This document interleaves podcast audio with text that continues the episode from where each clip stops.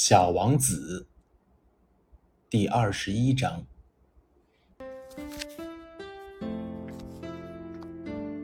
第二个行星上住着一个爱虚荣的人。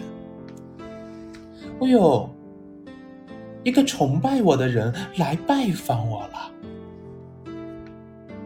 这个爱虚荣的人一见到小王子，老远就叫喊起来。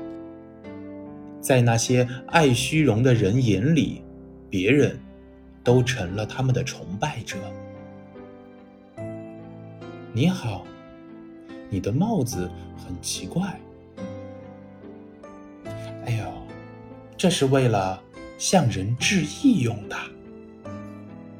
爱虚荣的人回答道：“当人们向我欢呼的时候，我就用帽子向他们致意。”可惜，没有一个人经过这里。小王子不解其意，他问道：“啊，是吗？”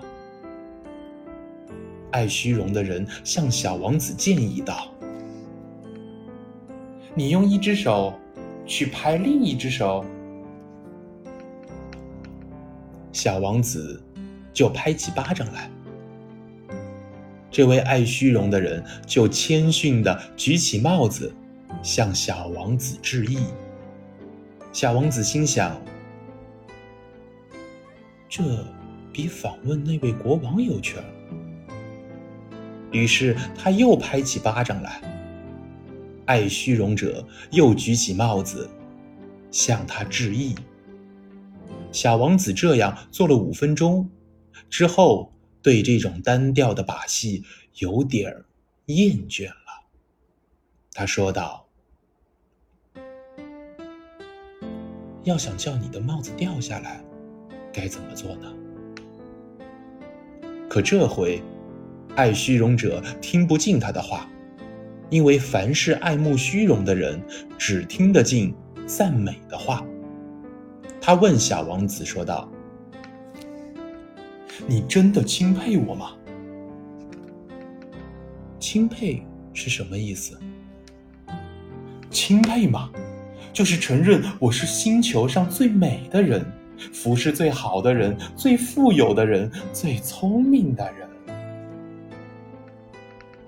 可您是您的星球上唯一的人呀！哈，让我高兴吧，请你还是来钦佩我吧。小王子轻轻的耸了耸肩膀，说道：“我钦佩你，可是，这有什么能使你这样感兴趣的？”于是，小王子就走开了。小王子在路上又自言自语的说了一句：“这些大人肯定是十分古怪的。”